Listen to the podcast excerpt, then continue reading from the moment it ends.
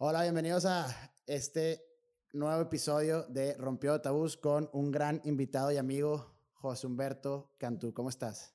José Humberto Cantú, nombre completo. Nombre completo, ¿sí, no? Dije, dije José Humberto Cantú. No, sí, sí, pero como que... Como Mejor conocido como Josu o en redes sociales como Notan Geek. Notan Geek, eso, eso, me llama mucho la atención porque em, desde que empezaste a... Bueno, si quieres tú cuéntanos cómo empezaste a, en, en, este, en este tema de... ¿Qué es Notan Geek? O sea, para ti, ¿qué es Notan Geek? Quiero saber eso. ¿El nombre o todo? Pues todo en general. ¿Qué es lo que significa? ¿Por qué lo sacaste? ¿Desde cuándo? y ¿Cómo empezó?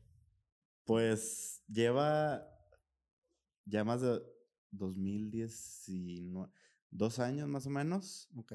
Pero empezó como un podcast con un amigo que pues duró poquito. Ah, creo que sí me acuerdo. Ok, ok. Este, donde platicamos, queríamos hablar de, de películas de superhéroes, cómics, y series de superhéroes. ¿Siempre te ha gustado? Sí, sí. Desde muy chiquito. Sí, sí, sí, desde siempre. O sea, ¿cuándo, ¿cuándo encontraste esa pasión por todo eso, güey? O sea, ¿cuándo dijiste de que, ah, esto me gusta un chingo, güey? Superhéroes como tal, así cómics, así, ya, ya más grandecito, pero desde chiquito me gustaba, por ejemplo, los Power Rangers. Ok. Que pues son una especie de superhéroes. De hecho, tienen sus cómics. Creo que sí, son como este, superhéroes, güey, Pues sí, sí, sí. Los Power Rangers yo, yo, también era fan de los, de los Power Rangers. Tenía una pijama de Power Rangers de chiquito y así. Me sabía de que los pasos del Morph, sí que lo movías. Sí, yo tenía, o sea. Tenías tus Tenía juguetes y los, los monitos. Pero no se te hacía una caricatura muy estúpida. O sea, ahorita que la analizas, dices de que, güey, siempre era la misma trama. O sea, sí, era, de que unos malos, un malo contra los Power Rangers, los Power Rangers le ganaban y después el vato por alguna razón no lo vencían, de que era el 100% decía gigante y era que puta y otra vez peleaban de gigantes. De que sí, pero pues también pues, no era para nuestra edad, para Sí, sí. O sea, Power... me frustraba que nunca perdían, güey. Siempre ganaban o sea, pues también era como que, ah, estará chido que a veces es, es, es, un, es una... Sí, es sencilla, güey. O sea, por algo, por algo no ves mucho fandom de nuestra edad de Power Rangers. Sí, ándale. Por ejemplo, no como, por ejemplo, Dragon Ball, que crecimos con él, pero ahorita sigue... Pero quieres, o sea, quiero hablar contigo de ese tema porque para mí se me hace muy interesante. Eh, que de hecho, o sea, eventualmente íbamos a llegar a eso, que es la historia detrás de las series animadas siento yo que siempre es mucho, que tiene mucho más fondo o es mucho más inteligente que las, de, que las que no son animadas. O sea, todas las, todas las series que son con actores, siento yo que son grabadas por personas que no son animadas, eh, tienden a tener un trama peor. O tienen como, o sea, no se enfocan tanto en el, en el script, sino en la actuación. Porque siento yo que una, una serie animada, un, un Naruto, un Dragon Ball, todo ese tipo de series tienen una historia muy chingona, güey. Digo, obviamente hay películas que tienen una historia muy buena, pero, o sea, no es tanto, o sea, siento yo que algo que hace que un anime, por ejemplo, pegue mucho es una buena historia, ¿no? ¿O qué crees tú que son los factores que hacen que sea un buen anime? No, o sea, pues, no creo que sea necesariamente solo lo, los, también es el tema de que los japoneses son personas muy creativas. Ok. Creo, digo, creo que viene también algo, que algo cultural.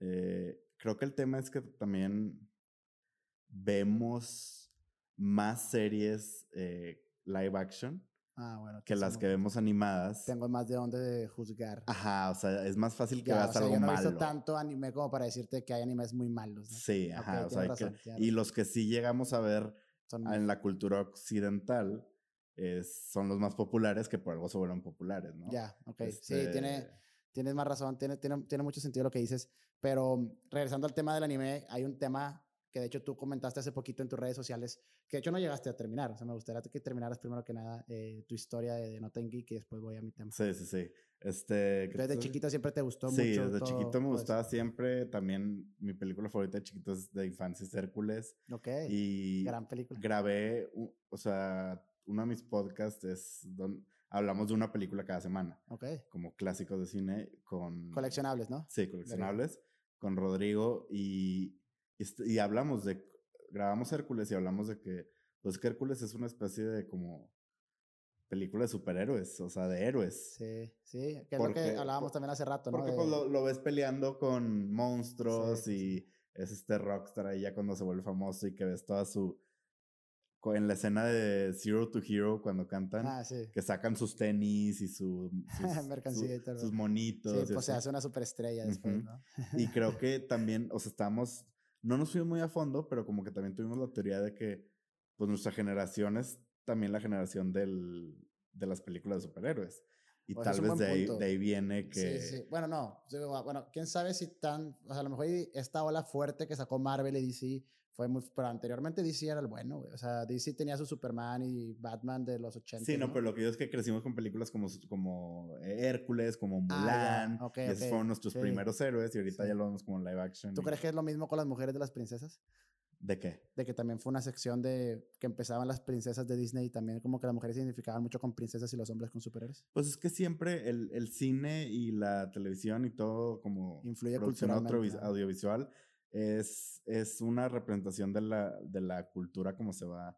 Sí, este, o sea, de lo que está pasando culturalmente. De hecho, y, y viceversa. O sea, lo, la, los películas de cine también influyen culturalmente. Claro, estoy completamente de acuerdo. Se complementan una con la otra, entonces. Que cada vez ha sido como este empoderamiento de la mujer que me gusta bastante de, de la película de Frozen, por ejemplo, de que la mujer es la que se salva a sí misma, de que la hermana es el amor, no el príncipe. Así como que ese tipo de cosas va de la mano con la sociedad, que ahorita es mucho empoderamiento de la mujer, por ejemplo. Y eso, de hecho, también vi que muchas nuevas, o sea, el, el porcentaje de mujeres que se llamaban Elsa, por ejemplo, incrementó bastante después de la película. Así, o sea, sí influye en la cultura muy cañón en el cine y toda la parte de, de, la, de la, televisión y de todo lo que vemos en la tele, pues obviamente influye bastante, ¿no?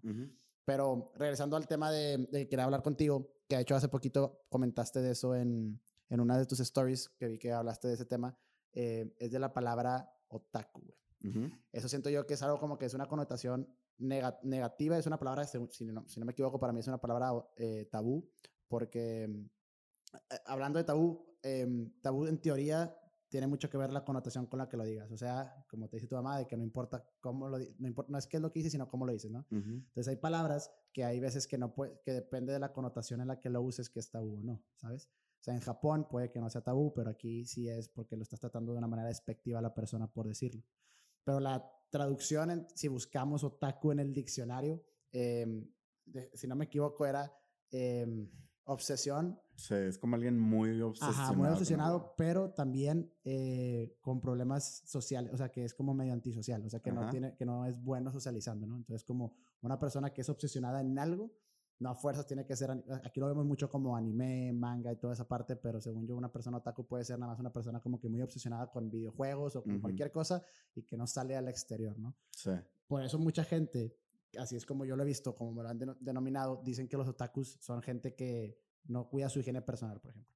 Y decía que eso no tiene nada que ver. O sea, puedes ser una persona obsesionada en videojuegos y no sale de tu casa, pero no significa que no te bañes. O si crees que va de la mano con. No, o sea, no sé dónde venga eso, la verdad. Yo creo que, pues, tal vez habrá algo ahí de que como creen que están todo el día nomás viendo. Sí, pues sí. Pues como yo me quedo viendo la tele todo el día, la neta, pues sí me pongo todo ceboso y pues no me, no me baño porque pues no va a salir. Es como, un domingo que, que, no haces nada y nada más ves series. Y, y cuando vas a salir, pues te bañas, güey, porque voy a ver a gente. Es que yo creo que tiene que ver con eso. O sea, cuando estás encerrado, pues no te importa tanto tu higiene, la neta, porque pues dices, no voy a ver a nadie, pues a qué le importa más que a mí, ¿no? Si a mí no me molesta mi olor, pues para qué chingada me baño.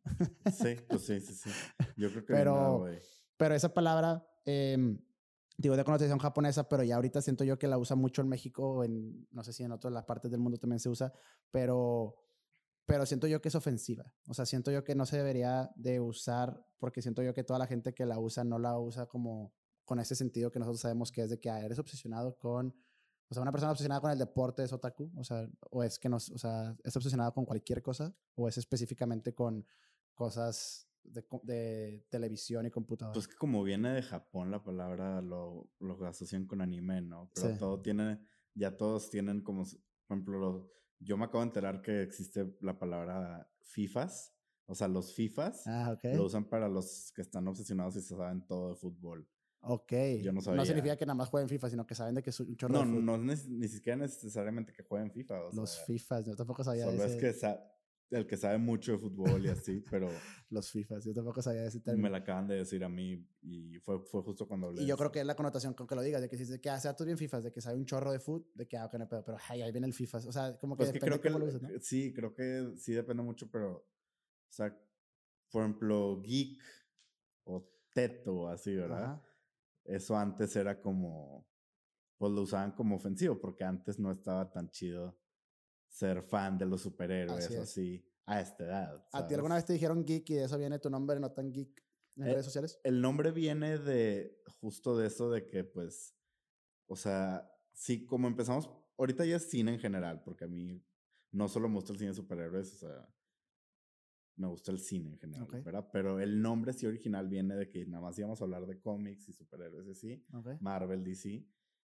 Pero pues eso antes se consideraba como geek y ahorita ya no. No, ya ahorita. Ya es como a cualquier persona le gusta, ¿no? Entonces. Yo creo que se rompe esa barrera de cuando ya deja de ser algo como, como geek, eh, cuando también, eh, a lo mejor me equivoco, pero cuando también a las mujeres les empieza a gustar. O sea, yo me he dado cuenta que ahorita hay muchos fans de superhéroes de que, ja, me encanta Marvel las mujeres. Antes no, antes era de que nada más a los güeyes les gustaba y así, como que siento yo que. Y no a todos, ¿verdad? Y no a todos también, ajá. Pero yo pues ahorita siento que se hizo tan normal que ya, o sea, es eso, ¿no? Yo creo que todo, y ahí va también la palabra tabú y eso va muy, muy a, a, de, la, de la mano con, con este podcast, que es todas las cosas que son tabú son cosas que no se hablan, son cosas que la gente simplemente las ignora o simplemente prefiere no hablar de eso porque pues es un tema tabú o, es, mal, o es mal visto, ¿no?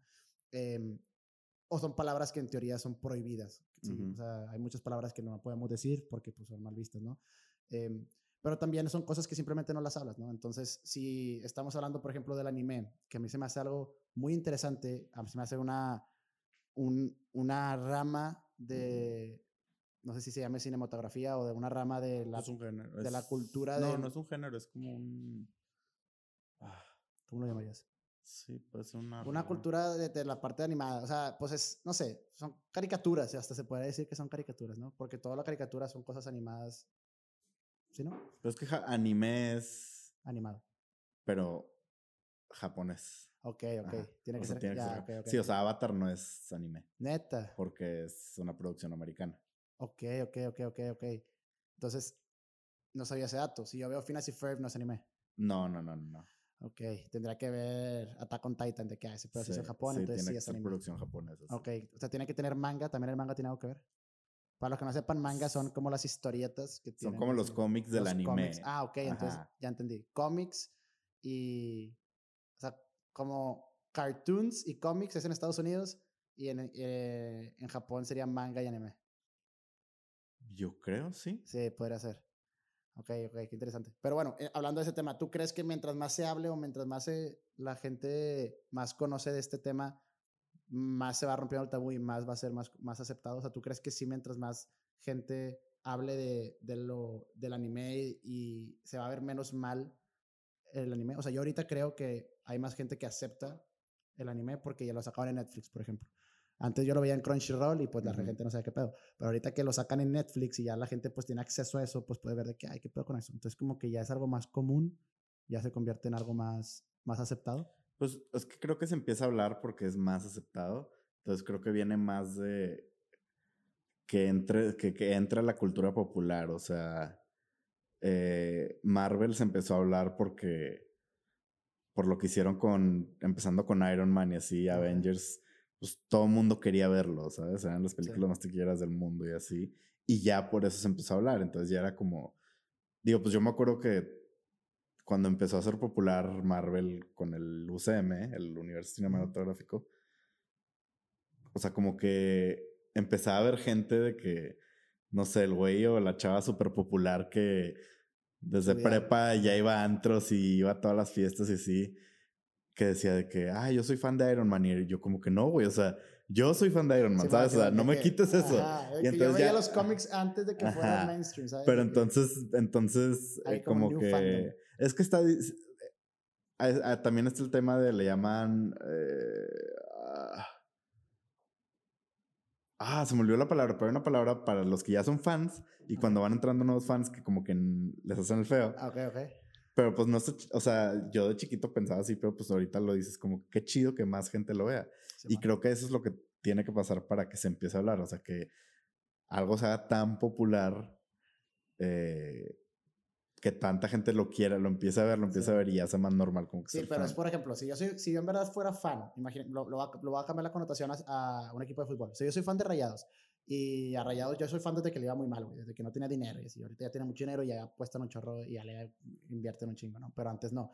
Entonces hubo gente que cuando empezó a ganar campeonatos se hizo fan. Entonces ahí das de cuenta que yo digo de que, ah, pues qué fácil irle cuando todo está chido, ¿no? Pero cuando le iba mal, pues que ahí pues obviamente no le ibas, ¿no? Creo que es parecido a este tipo de cosas que es como, oh, que ahorita ya a todos les gusta, pues entonces a mí también. Pues sí, eres parte de esa nueva ola, güey, pero la gente que en verdad es fan se siente como que, ah, güey, eres fan falso, ¿sabes? Es que sientes que como que te quitan lo que era tuyo ah, especial. Le llaman gatekeeping, ahora que me acuerdo. Gatekeeping, ok. Creo que sí era gatekeeping, algo así. Eh, entonces, como que sientes que te están quitando ese de que. Ay, de que eso es mío, de que, ajá, no, vengas a decir. Pero pues, la, la verdad, al, te vas dando cuenta que está bien que tengas sus fans, porque así, o sea, por ejemplo, con Marvel, obviamente, pues, películas de billones de dólares y se van haciendo más, entonces mejor para ti. Más, más cosas que para ti que te gustaría ver, o sea, sacan más merch, sacan más... Sí, o sea, no, y, y, sí, sacan más contenido. Y lo mismo puede pasar con el anime, o sea, las películas de anime nunca llegan a cines aquí, o sea, rara la vez. Eso es un buen punto. Este, y entonces...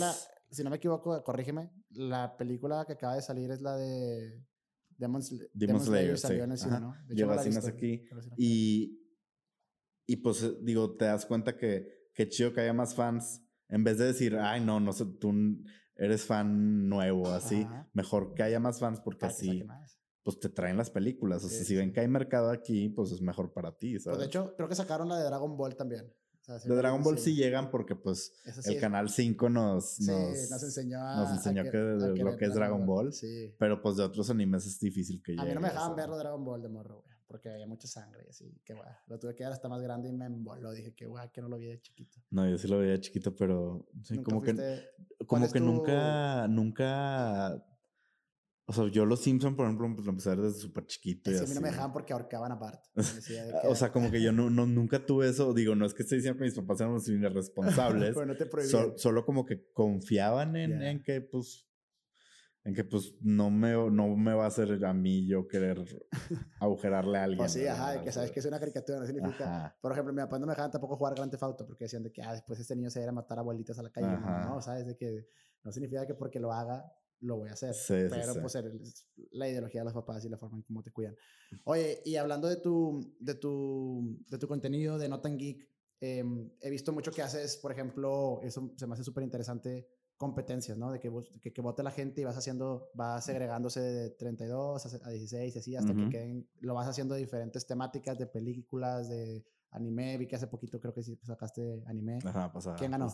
Eh, Dragon Ball Z. Dragon Ball Z, pues es el que más conoce toda la gente. Y Naruto llegó a la final, ¿no? Naruto llegó a la final. Naruto es una gran historia. Yo creo que es la, le gana a Dragon Ball en historia es que Naruto tiene muchos fans, muchos, muchos es fans. Que Naruto yo cuando la vi me impresionó, güey. O sea, me impresionó cómo me, me, cautivó tanto una historia tan... Pues es que siento que Naruto tiene muchos fans dentro de la, del mundo de anime y Dragon Ball de todos. De todos, sí, ya. Es como el América. Es, es que Dragon Ball, Dragon Ball y Pokémon son como el anime de todos. De todos, Simón. Pero por eso no hay tantos fans tan duros. O sea, o si crees. Bueno, a lo mejor... pues sí hay unos, dios sí. O sea, en Japón que el Pikachu es como... Pikachu. Pikachu es como ese emblema de que siempre lo ponen en festivales, lo viste, de que gente se, se disfraza de eh. Pikachu y así, como que es algo muy, muy emblemático japonés, creo yo. O sea, yo lo que me he dado cuenta es que como que eh, Dragon Ball sí tiene muchos fans, pero luego ya que se hacen muy fans del anime se dan cuenta que hay otras historias y, se van para, el fandom de otro, así.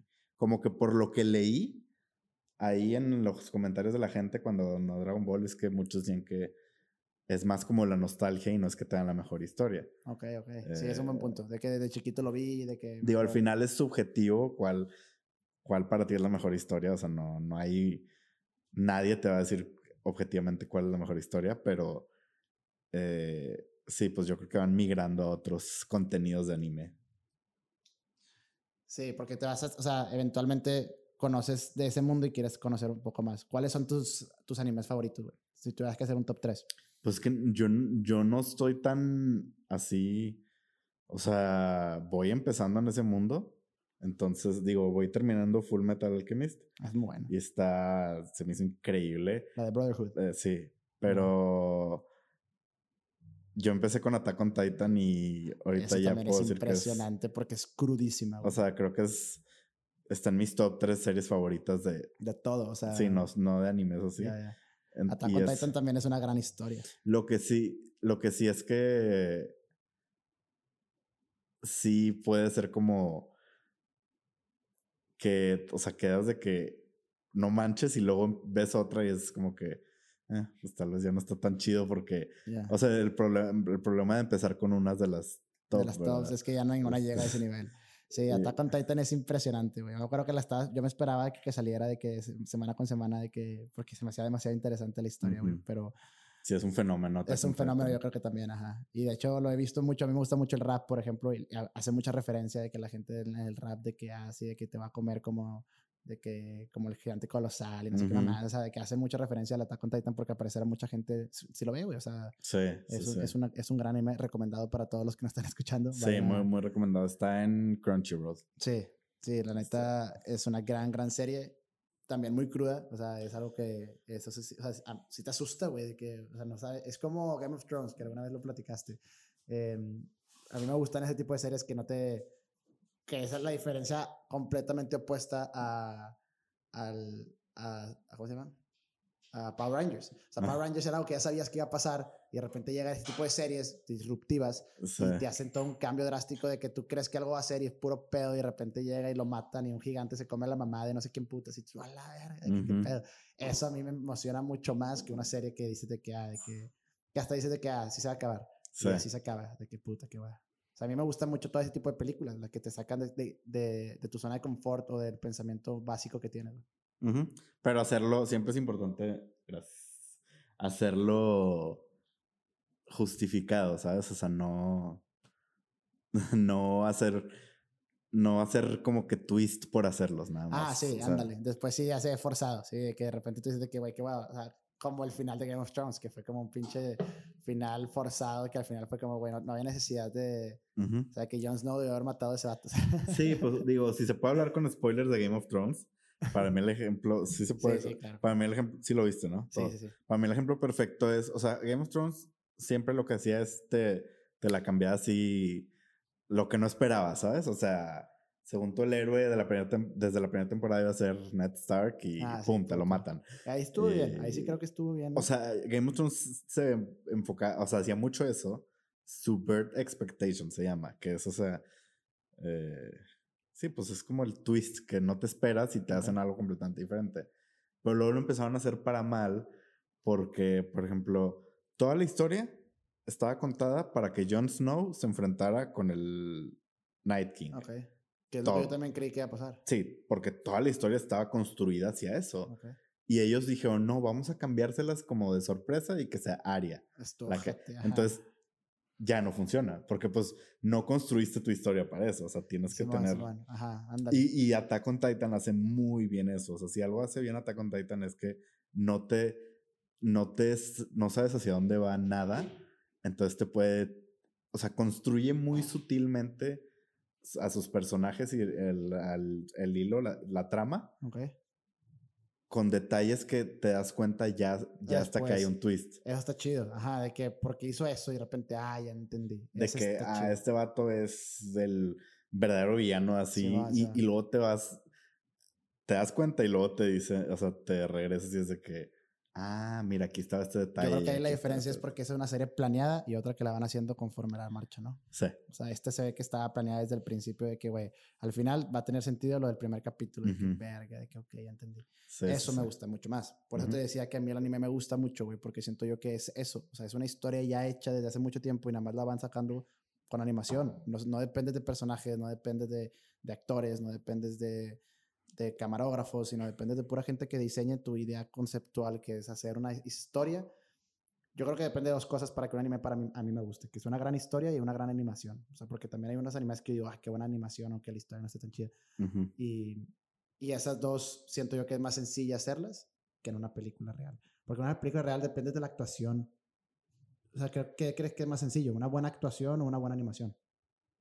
Yo creo que es más fácil una, una animación, ¿no? O sea, puedes hacer como las reacciones o acciones más fáciles, más expresivas, a hacerlo en un, de que un actor que pues no puede hacer eso, ¿sabes? Pues que, híjole, pues que no sé, cada, cada una tiene sus dificultades. Tal vez entiendo tu punto de que en una película live action hay más factores que puedan influir. Eh, creo que la animación te da más libertades de hacer cosas. A eso me refiero. O sea, no sé, por ejemplo, eh, pues el ejemplo perfecto es Rey León.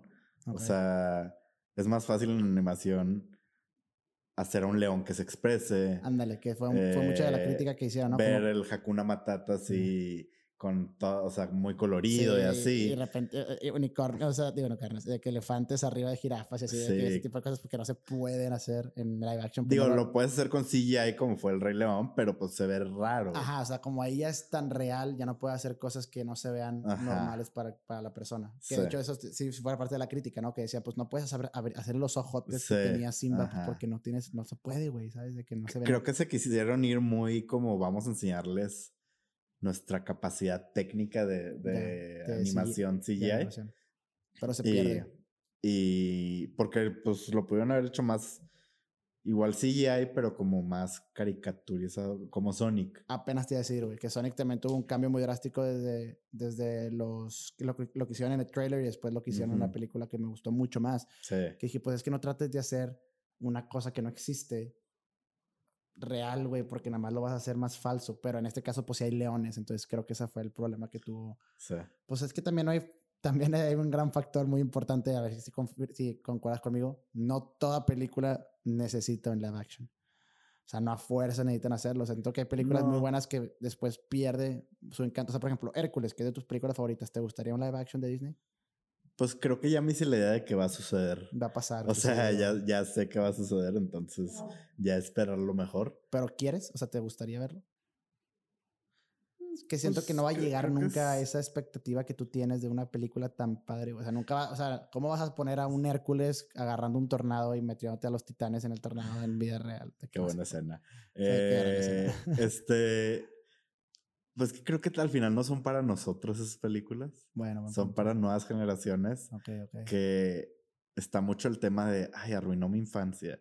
Y es como, yo, no, yo nunca he sido así de, ay, van a arruinar mi infancia. Pues no, güey, ya, ya, tuve mi infancia, sí, no es para mí, ¿sabes? Entonces, si te gusta, qué cool, tienes otra manera de verlo. Si no te gusta, pues ve la animada. yo creo que si eres un fan real, como hablábamos de eso, pues la vas a disfrutar, güey. Independientemente si es igual o no, pues no. Es como no las compares, disfrútalos, ¿no? Al final todos son adaptaciones. Si te gusta el fútbol, pues ve las dos, güey. No, tienes que gustarte uno. Ajá, sí, sí, sí. Pero al final todos son adaptaciones, como los que se quejan de que hay cambios del libro a la película, pues nunca, o sea, cada una es su obra. Claro. No es... Y si lo hicieras a la par al libro, sería muy aburrido. Sería como, pues, ¿para qué chingados ver la película si ya está el libro, no? O sea, como que tiene que tener su, su, su cambio. Por ejemplo, la de Mulan, la nueva película que sacaron, ¿te gustó? A mí se me hizo... A mí no me gustó. Nada padre. No. Y a mí vaya que Mulan sí me gustaba mucho. Pero pues eso se arriesga, ¿no? Eso se arriesga la, la casa productora y pues todos hacer de que, oye, vamos a hacer un live action de algo vamos a hacerlo muy diferente, ¿no? Pues también depende del director, del escritor, de todo, pues a ver si pega, ¿no? Sí, de hecho lo que menos me gustó de Mulan fueron cosas muy técnicas, entonces... De que ya corriendo por la pared y volando y este así, como que cosas como... No, hombre, te podría decir mil cosas, pero se nos iría una hora en Mulan. pero sí, o sea, no, no, no ni siquiera tanto... De hecho me gustaba la idea, por, o sea, se veía como una película de acción china, o sea, un Hero o Crouching Tiger, Hero ah, sí, este, se veía de ese tipo.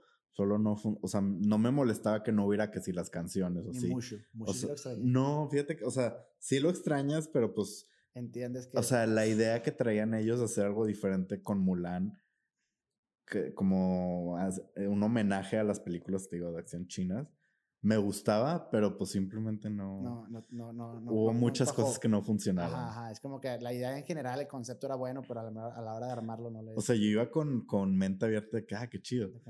pero que, había mucha gente que era de que, ah, no hay canciones, no hay Mushu, la voy a odiar. Sí, ya vas predispuesto, ¿no? Sí, Por ejemplo, la, nueva película de live action que sacaron de Power Rangers, ¿te gustó? Eh, o sea. Nunca la volví a ver. Ajá, igual no la volvería a ver, pero siento que no estuvo mal. O sea, estuvo como entretenida, no tuvo nada. Me hubiera gustado verlos más con traje, pero. Ajá, ándale, algo así, estaría chido. Pero estuvo chido de que Sordon también estaba. Que era Brian Cranston. Ajá, estuvo chido, güey. A que sí le metieron, siento que estuvo bien. Pero bueno, eh, regresando también al tema, hablar un poquito más de ti. Quiero, quiero saber, Josu, ahorita tú, eh, en Notan Geek, o sea, tú, o sea, cuéntame de tu, de tu vida. O sea, tú empezaste estudiamos juntos, para los que no sepan, José y yo estuvimos juntos en secundaria. Em, pero todo este nuevo, nueva, nueva, nueva forma de ver las cosas de, de redes sociales, de, de, enfocarte en lo que a ti te gusta, que es toda esta parte de las películas, de las series, ¿qué opinaría el Josu de 15, 10 años que empezó a ver esas películas y ahorita estás haciendo esto que, si no me equivoco, es lo que más te gusta, ¿no? Sí, sí, sí. Ahorita tienes un equipo, trabajas solo. Solo. Ahorita soy solo. Todo. Este. Es un chingo de jale, güey. Sí, pero pues ahorita no, no puedo tener un equipo. Eh, algún día me gustaría. Pero ahorita soy yo. También soy.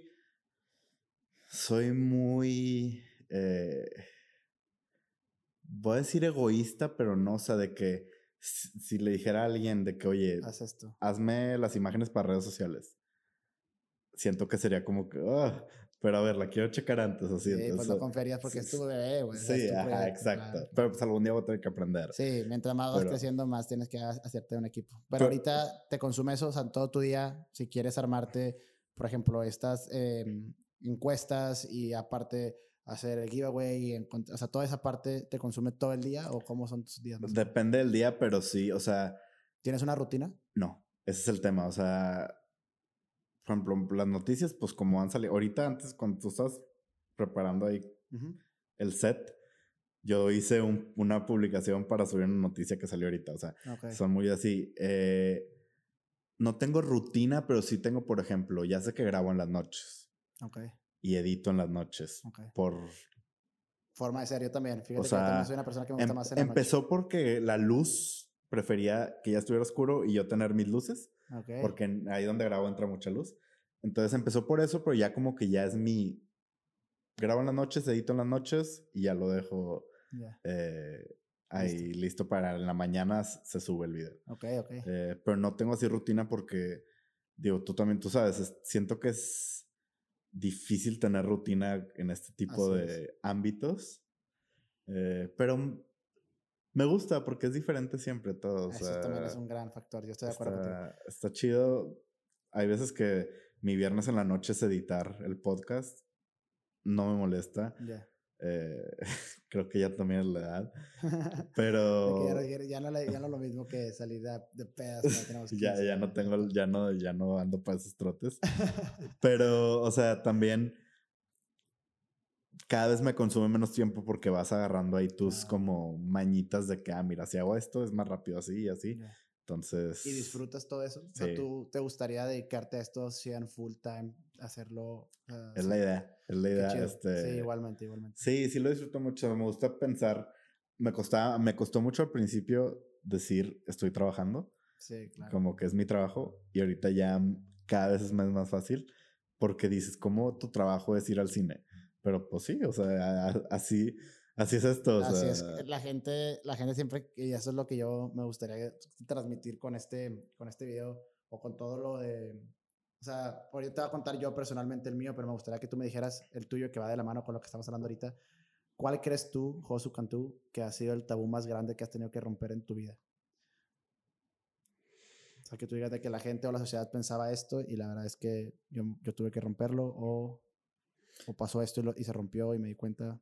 Pues creo que hay como, siento que hay cosas así como con la sociedad, creo que aplica más la palabra tabú, pero luego también hay cosas muy personales, ¿no? O sea, así con la sociedad creo que el tema de, de ser fan de los superhéroes así, nunca me, nunca me detuvo, o sea, yo era el güey en prepa que se llevaba su mochila de cómics. Ya, ok. Sí, cierto. Este, y siento que eso es algo muy difícil para alguien, o sea, como que se esconden de que, no, pues sí me gusta, pero jamás me iría con una mochila de cómics a prepa porque no me voy a ver cool. Y a mí nunca me, nunca me detuvo mucho eso porque...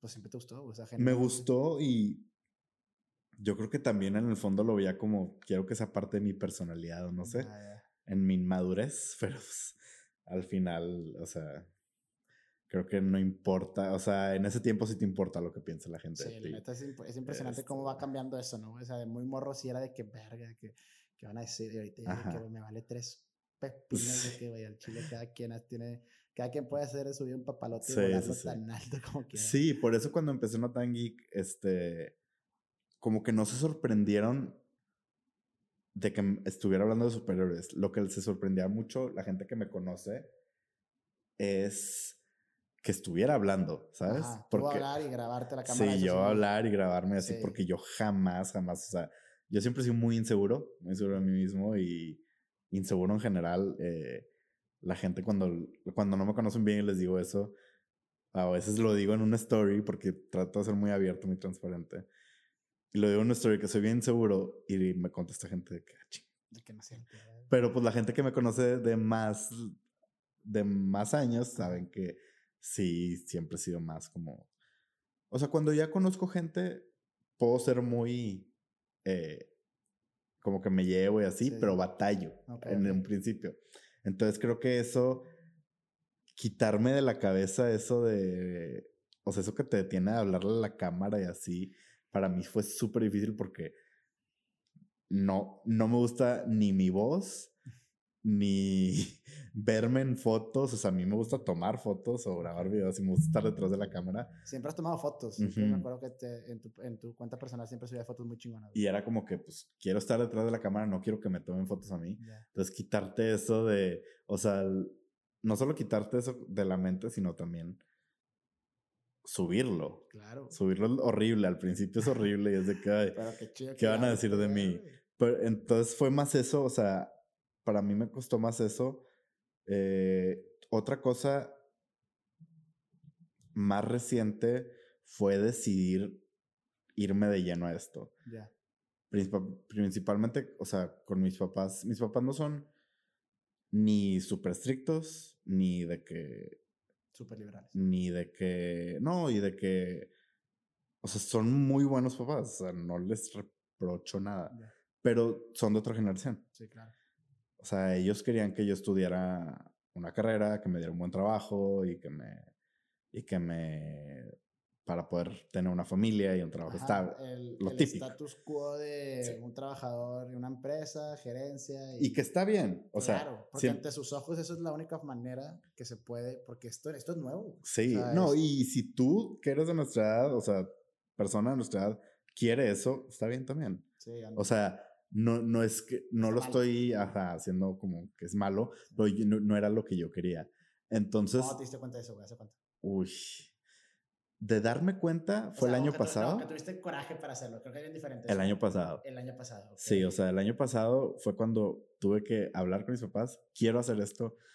No me gusta lo que estudié. No me gusta. ¿Qué estudiaste? Estoy ingeniería industrial. Ok, Pero me, me fui enfocando en marketing. Ok, ok. Eh, no me gusta. Y esto sí, quiero hacer lo que me gusta. Y pues, te digo, no, no fue que ellos me hayan dicho, estás loco, no sé qué. Fue más yo decirles a ellos. O sea, yo pensé que ellos, o sea, fue el, armarte de valor de decirles a ellos, pero- porque ya que les dije como que, pues, te apoyamos, o sea, está bien. Pero, pues sí, como que tú al estudiar, al tener, ese- crecer con esa idea de tienes que estudiar algo bien y un trabajo. Porque lo- Sacártelo de la cabeza está bien difícil, güey. Yo batallé un chorro, güey. Aparte también me pesaba el decir de que puta, que, güey, me la pelé tanto estudiando una pinche carrera difícil, güey, maestría y la chingada. Sí. Y ahorita resulta que esto lo puedo haber empezado hace 10 años. Me explico. De que, sí, sí, a mí me pasó igual. Qué frustrante. Pero digo, la neta, me gustaría levantarme un día y decir, tengo que grabar, tengo que hacer esto, tengo que hacer otra cosa, porque eso sí me apasiona. Pero llegar a ese punto de aceptarlo, creo que es más personal Sí, es muy difícil. Y eso yo también te iba a decir que es un tabú muy grande y creo que el tabú más grande que yo he tenido que romper en mi vida, que es decir, ¿sabes qué, Daniel? Haz lo que te gusta, aunque no sea lo normal entre la sociedad o que no sepas que te va a dar dinero el día de mañana, güey. Pero Ujú. que, que esperes que eventualmente se pase y que sí te lo dé. Y ese pa- yo creo que cuando lleguemos a ese punto, va a ser una paz decir de que, güey, qué padre que todos los días que me levanto hago cosas que me gustan y eso es lo que estoy viviendo. es que siento que está muy romantizado el decir voy a hacer lo que me gusta. Sí. Entonces, decimos, es que eso no se puede, o sea, esa no es la realidad. Sí, de que, ah, bueno, fuera que Entonces- pudieras vivir de ver Sí. películas, por ejemplo. digan Entonces, ah, sí, bueno, José, ya está. Cuando algo ya está muy romantizado con la gente, dices, es que esa no es la realidad, no va a pasar, búscate un trabajo, búscate. Ándale. Digo, sí, puede que termines fracasando y termines, digo, no fracasando, porque no te funcione, tienes que buscar un trabajo eh, normal, ¿verdad? Sí, O sea, puede que no- se caiga el internet. sí, o sea, no- no es, no es, no es que no es todo tan bonito, pero pues si tienes la posibilidad, mientras se pueda, sí. lo chido es darle, ¿verdad? Yo creo que eh, el mundo está hecho para los valientes, pero también para los tenaces, güey. O sea, esto no es como de que, ah, Simón, quiero nada más hacerlo y ya, ¿no? De que, ah, si quiero dedicarme a esto, de quiero hacer esto de toda mi vida y ya, y esperar que solito caigan las cosas. O sea, no, güey. O sea, es, ok, quiero hacerlo, bueno, pélatela, güey. Como tú dijiste, que yo me metí a estudiar, ahora edición, me metí a ver cosas de, pues, cómo, cómo era grabar, cómo era subir. Sé que subes videos a YouTube también. Toda esa parte es, oye, pues métele chingue, güey. O sea, bueno, ahora métele, utiliza, que a mí sí me ha servido, por ejemplo, la parte de mecatrónica, por ejemplo, ahorita para armar el set, pues fue que toda la conectividad, todo eso, pues me sirvió, güey. O sea, no debía estar una carrera para eso, pero agarrar lo que sabes y enfocarlo en lo que ahora tú quieres hacer, creo que sí sirve bastante. O sea, siento que sí puedes utilizar todas sus herramientas de las cosas que Josu sabía desde hace mucho y ahorita sí las puede usar sin ningún problema, ¿no? O sea, no fue tiempo perdido el tiempo que pasó en la estudiada y todo eso, creo que fue también te ayudó a tener, pues, eh, que es lo que nunca voy a reprocharle jamás a, la gente que estudia, todos los que estudian, que padre, porque sí te ayuda mucho a tener estructura, te ayuda a tener, em, te ayuda a tener orden, te ayuda a organizarte, etcétera, y a seguir órdenes, a, a pues, a, a estudiar, aprender, etcétera. Pero ahorita la verdad es que si quieres, y eso también creo que te pasa a ti, digo, no sé si tú lo hagas así, pero si tienes una duda en algún lado, lo checas en YouTube, ¿no? O sea, que, oye, ¿cómo se edita esto? YouTube es el mejor maestro de todo. Sí, sí, sí. Es impresionante cómo está todavía. La otra vez vi un tweet de una persona de RH que le llegó un, un currículum de que en habilidades alguien puso googlear. Y la chava fue que lo acabamos de.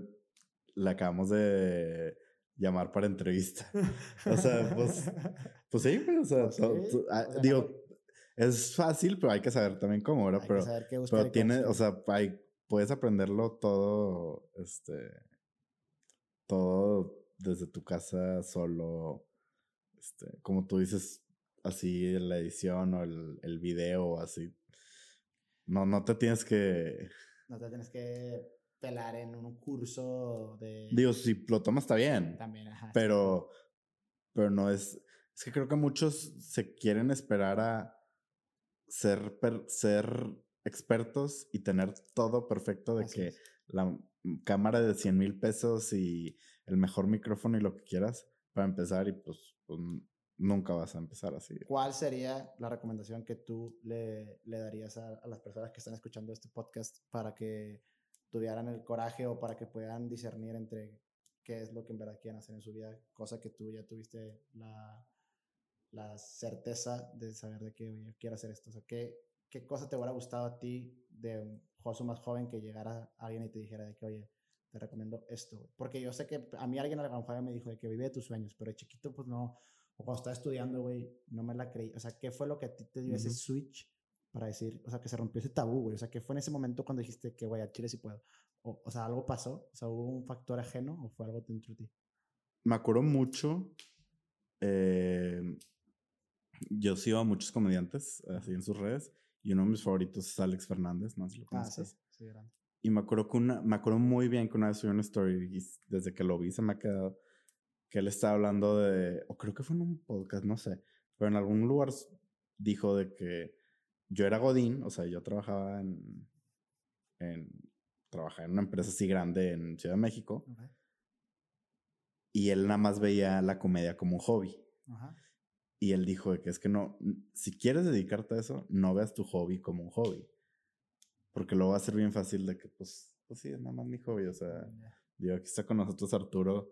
Eh, que tal vez la música empezó como un hobby o, lo mío las películas era un hobby nada más. Entonces, sí, y es lo que te decía ahorita, o sea, esa transición de llamarle trabajo es difícil, pero es importante porque así tú te la empiezas a creer. Y eso se me quedó mucho de Alex Fernández que cuando dijo, no veas tus hobbies como un hobby, a mí sí me es muy importante porque si te quieres dedicar a eso, pues sí, ¿no? O sea, velo como tu trabajo, no como es nada más lo que hago en mis tiempos libres o sí. A mí me funcionó también la metodología, que también Arturo, que está aquí con nosotros, también pasó por lo mismo. Eh, yo trabajé en seguros, güey.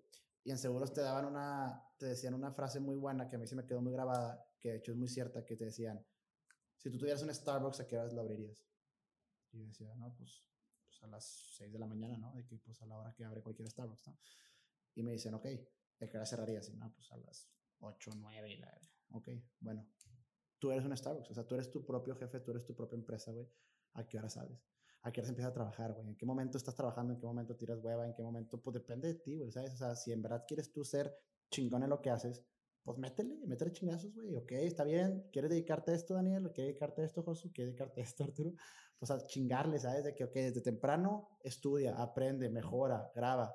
Como tú dijiste, no esperes a tener el mejor equipo para grabar, graba con lo que tienes. Oye, que en el camino vayas consiguiendo cosas, te das cuenta que te hace falta cosas, bueno, encuentra que es en, verdad lo que necesitas y vete armando, vete equipando, vete estudiando. Un chorro de gente sabe muchas cosas. Yo creo que también es te perder el miedo a preguntar, o sea, ir con gente que le sabe, llegar con ellos y que, oye, ¿sabes? ¿Cómo se edita Photoshop? Simón, yo te enseño. O sea, tampoco hay necesidad de, digo, pagar un curso o si quieres probarlo por YouTube, pero muévete, ¿sabes? Como todo el tiempo sigue mejorando, que digas de que el Daniel de la semana pasada sabía menos que el Daniel de ahorita y, y el Daniel de ahorita graba mejor o edita mejor o lo que sea, ¿no? Pero que si ese es mi, mi, mi sueño, que ahora lo voy a convertir ese hobby que, o sea, tú hablaste mucho de tu pasión y hobby, yo hablo más de sueño, o sea, mi sueño en verdad es dedicarme a esto, ¿no? O sea, mi sueño es en verdad poder decir y ver este video, que es mi primer podcast, decirlo y verlo y decir de que, güey, madre, de que no sabía nada y ahorita ya lo grabo bien chido. O sea, de que, o, mi mejora en un futuro, pero decir qué chingón que empecé, güey, porque aprendí un chingo y ahorita mira dónde estoy, ¿no? ¿Sabes?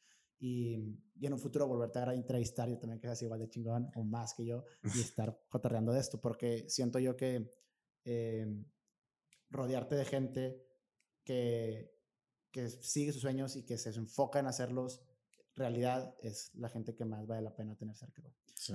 Porque eh, no, es muy, no, no, es que sea fácil, porque, y, y, recalco lo que tú dijiste, se respeta bastante que la gente que hace lo normal o, lo que nosotros vemos como normal, pues puede apasionarte bastante ser contador, ser abogado, ser, pues qué padre que eso te apasione, güey, pero tener ese coraje, güey, de hacer algo que la gente, o sea, no irte por la segura, siento yo que es como tomar este, este, este juego de la vida como en hard mode, ¿no? De que, ok, güey, o sea, salte de lo normal, güey, de que desvíate y ahora pélatela. Y eventualmente vas a ser más sencillo para ti que para la gente que se fue por lo normal, porque, es, porque si tú lo haces por algo que te gusta, que es lo que siempre leemos y vemos en todos lados, no vas a tener que trabajar después. Vas a ser como que chido que tengo que grabar o qué hueva que ya se va a acabar este podcast. Mucha, hay, hay un dicho que de los emprendedores que dicen de que los emprendedores son las únicas personas que trabajan de que 20 horas al día para no tener que trabajar 8 horas al día. Sí, de que qué o sea, porque pues no quieren ese horario, ¿verdad? otra cosa que también me ha servido mucho, que es algo que aprendí justo en un trabajo de Godín eh, durante mi maestría, que creo que sirve para mí aplicarlo a todo es muy importante, que es el, eh, se llama MVP, es una metodología que es Minimum Viable Product. Okay mínimo producto viable. Okay. Se usa mucho con startups o así, que es, por ejemplo, una empresa nueva no se puede esperar, o sea, tiene que sacar al mercado el producto con que funcione. No, no esperes a que sea perfecto así, porque uno, nunca va a ser perfecto, y dos, es perfecto según tú, no según tu gente. Entonces, si te esperas a perfeccionarlo y así mucho, vas a haber gastado muchos recursos y luego lo sacas a la gente y puede que ni siquiera... Que no les guste. Ajá, no les guste. Entonces yo lo he aplicado mucho a lo, a lo mío. Por ejemplo, cuando empecé, cuando eh, ah, se me viene el dedo de un podcast o de un video así, digo, pues lo voy a hacer, vamos a ver cómo sale. Este, pero pues hacerlo, o sea, ya voy viendo con el feedback de la gente y así, y así yo voy mejorando mi producto. Ya. Porque no. ¿Tú de dónde recibes el feedback? Comercial. Eh, regresamos, estabas eh, hablando del feedback. Del feedback, sí. Sí, yo de... Mm, sí, a veces pregunto, pero a ciertas personas de que, oye, eh, ¿qué opinas de esto? Así, pero es más de los comentarios de la gente, o sea... Yo me voy más también por eso, güey, porque es que también yo, yo recibo mucho feedback o no. Yo tengo un problema, güey. O sea, yo cuento mucho las cosas, güey. De todo, de mis proyectos, de con quién estoy saliendo y así, pero el tema es, ok, si vas, a, si vas a, aceptar feedback, tienes que uno tener una idea muy clara de qué es lo que en verdad quieres tú para que no te lo, no te lo cambie la, las demás personas, güey. O sea, porque yo puedo llegar con una persona y decirle que, hoy, por ejemplo, que, oye, hablé con esta chava, güey, está bien guapa, me gusta un chorro, y un vato me dice, mmm, ahorita me... yo digo, vergas, pues, ¿por qué me, que no, pues, me dice algo y yo de que, que a lo mejor a mí no me importaba, pero ya que me lo dijo él, ya le empiezo a, a dudar, y le chinga, que no te afecte en ese aspecto, que yo creo que te tomes como la crítica positiva más que la crítica sin fundamentos. O sea, cuando lleguen contigo y te digan de que, oye, no me gustó que el audio no sonaba bien o no me gustó que duraba mucho, o sea, cosas así que dices que, ah, ok, sí lo voy a tomar en consideración, pero como que saber discernir entre esa crítica constructiva y crítica nada más por criticar, porque creo que mucha gente nada más critica por criticar. Creo que es importante, sí, o sea, eh, una vez viendo un video de PewDiePie, ah, PewDiePie es un eh, que es uno de los youtubers más grandes del mundo, si es con el más, eh, él dijo, estaba hablando de los haters, por ejemplo, los comentarios. Y él dijo de que siempre tómalo de quien viene, o sea, que lo que te tienen de hate, o sea, probablemente es una pendejada, pero si en verdad te pega, o sea, si en verdad es de que, ay, güey, me dolió ese comentario, tal vez es porque hay algo que tengas que cambiar tú, uh. ¿sabes? O sea, si, si te dicen de que, no sé, algo de tu, cómo hablas o así, y en verdad te duele, es como que, ay, güey, o sea, eh, tal, vez, tal vez puedo mejorar o así. Entonces creo que eso también aplica para el feedback, o sea, saber que, que, sí, que, no, Y también hay un libro, lo quiero buscar porque me lo recomendaba mucho una vez, eh, de emprendimiento. entre... ¿Qué salió? ¿Qué, salió? No, no, no, es que está en la palabra Ah, se llama The Mom Test. The Mom Test. No me acuerdo dónde me lo recomendaron. Pero está basado en. O sea, la idea viene de que. Pues. Que luego con tus ideas de emprendimiento le pides feedback a tu mamá. Y pues tu mamá, obviamente, siempre te va a decir. Está padrísimo, mijito, me encantó, increíble. Y el libro se llama The Mom Test, cómo hablarle a, a customers y aprender si tu business es una buena idea cuando todo el mundo te está mintiendo. O sea, es como saber qué tomar del feedback, ¿sabes? O sea, cómo te lo dicen así cuando... Qué chido. Entonces viene ahí, Mom, The Mom Test se llama. Está, lo encuentras en Amazon. Así. Es bien famoso. Y creo que eso también es muy importante. O sea, por lo que ahorita me preguntabas de que vas con gente a preguntarle o es de los comentarios que recibes. Creo que es importante, o sea, escuchar a tu gente también, porque ellos al final son los que te consumen el contenido. O sea, yo le puedo preguntar a amigos y así, pero pues no son al final los que consumen mi contenido. O sea, mis amigos consumen mi contenido porque pues, son amigos y, me apoyan, ¿verdad? Pero yo sé que no, o sea, no son como que mi, mi target. Entonces el mejor feedback viene del que sí, sí va a consumir tu contenido. Sí, qué chido, qué chido que, que, que, sacaste ese tema porque sí, sí creo yo que, que un, una persona no consciente eh, en redes sociales que recibe muchos comentarios puede ser muy hiriente eventualmente. Alguno de ellos o muchos de ellos si dejas que te, que te afecten. Em, yo aprendí a la mala, em, recibí mucho hate por una publicación que hice y, y, tuve que aprender a tener piel gruesa, ¿no? De que, oye, pues si me, si me enfoco en redes sociales y este es como mi, mi tirada, pues tengo que aprender que no siempre le voy a caer bien a todos, y que, y que parte de ponerte en el ojo público es eso, ¿no? Como que estar, estar dispuesto a recibir tanto como cosas buenas como cosas malas y también que no te afecte o que sí te afecte. Ya un test tiene que ser como cosas que en verdad vengan de quien vengan y que sí sea como que valga la pena. Sí. Excelente, la verdad estoy muy, muy de acuerdo contigo.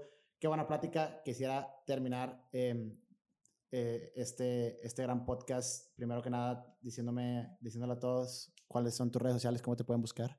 Eh, como, bueno, el personal, Josu Cantú en todos lados. Pero ahí subo puras fotos de mi perro y, y puros memes estúpidos. y... Los memes, los memes, la verdad es que son la mejor fuente de, de relajación que hay, Cuando es un meme de que más te quedas de risa por lo de tan estúpido que son, güey, que te dan risa. y pues en donde subo contenido no tan geek, en Instagram, en YouTube también estoy como no tan geek. Eh, si te gustan películas, series, eh, animes, eh, de todo tipo, ¿eh? No solo películas de Marvel. No, no, no, eso sí no le entro. No, no, Tengo, tengo un OnlyFans para eso. Ah, eso está chido. Para eso soy el OnlyFans. No, pero si te gusta o sea, el cine en general, de de todo. Eh, ahí me encuentras reseñas y así. Y pues sí. Es lo, que, es lo que más uso en Instagram. Y he intentado usar TikTok. Yo sé que tú eres de TikTok. Soy un boomer, no puedo. Soy un boomer, güey. El cómo, el cómo adecuarte al formato no es tan complicado, la verdad. Creo que, creo que es encontrar un sweet spot de, que, de qué tipo de, contenido subir. contenido tú te adecuas Pero todavía no lo encuentro. Ahorita soy como, muy boomer. Como Reels es muy parecido. Sí. Y creo que YouTube Shorts a veces es muy parecido. Pero pues si quieren en TikTok estoy como no tan geektok. Ah. Entonces, un juego de palabras ahí. Y para terminar, si me pudieras hacer la pregunta que dice que creo que nos desviamos, es Josu, si le pudieras dar ahorita un consejo a Josu de 15 años, ¿qué le dirías? De 15 años. Eh, uno, ve a terapia. Porque empezamos muy tarde ahorita. Creo que ahorita ya está normalizando, pero cuando yo tenía 15 años era, pues era tabú también. Y estudia lo que te gusta. O sea, no estudies, haz las cosas porque te gusten a ti, no, no, no estudies tu carrera por, querer... Sí, por, o por querer satisfacer de que lo que tus papás esperan de ti o lo que la sociedad espera de ti. No, o sea, al final tienes que ser egoísta en ese sentido y ver, por ti. Pero ¿estás de acuerdo que a los morros de esa edad, cuando vas a estudiar una carrera, güey, es bien injusto, güey, porque uno no tiene esta madurez para poder tomar una decisión tan grande o para revelarte a tus papás y decir que tú me vas a pagar la carrera, pero vas a estudiar lo que yo quiero. Sí, es horrible, es horrible. Es tan fácil, güey. O sea, yo entiendo nuestra frustración de ese momento de que, güey, pues no, pues, No, y es cuando yo estudié lo que te gusta, no es necesariamente la carrera, o sea, puede ser en YouTube que vas aprendiendo tú solo, así, ¿verdad? O a veces tampoco no sabes qué es lo que te gusta. Y lo otro, lo mismo de Alex Fernández, no ves tus hobbies como hobby. No son, si quieres vivir eso, no tus hobbies como hobby, creo que Es, es lo que más me ha marcado de algo que subió en una story de 10 segundos. Pero no pues... tu hobby como tu hobby. Gran, gran recomendación para ese juego pequeño. Y pues qué padre que ahorita mínimo ya estás cumpliendo esas expectativas. O sea, si te hubiera dado ese consejo mínimo ahorita ya lo estás haciendo. Qué bueno y muchas felicidades, éxito en tus proyectos. Muchas gracias. Seguimos cotorreando, pues sigue siendo súper compa. Y pues vayan a seguirlo a todas sus redes sociales como No Tan Geek y Josu Canturas personales. Muchas gracias. Y ¿Esto dónde va a estar? Esto lo voy a subir en todos lados si se puede, esperemos. Pero es. Va a estar como Daniel Manso. Sí, como Daniel Manso. Ah, ok, va a estar bajo. no, Rompió Tabús va a ser el. no, pero, pero va, va a estar bajo las redes de Daniel Manso. Así es, bajo la red de Daniel Manso G. Ah, Así es. Pues bueno, muchas gracias y, y que tengan un excelente día todos. Bye. Sobres. Estoy en verga, güey. Me gustó un verga.